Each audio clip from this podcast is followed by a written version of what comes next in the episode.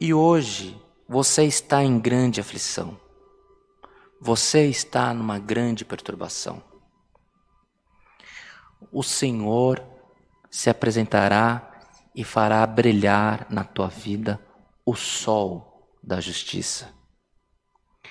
É essa caverna é como uma criança que está no ventre da mãe, é um ambiente escuro.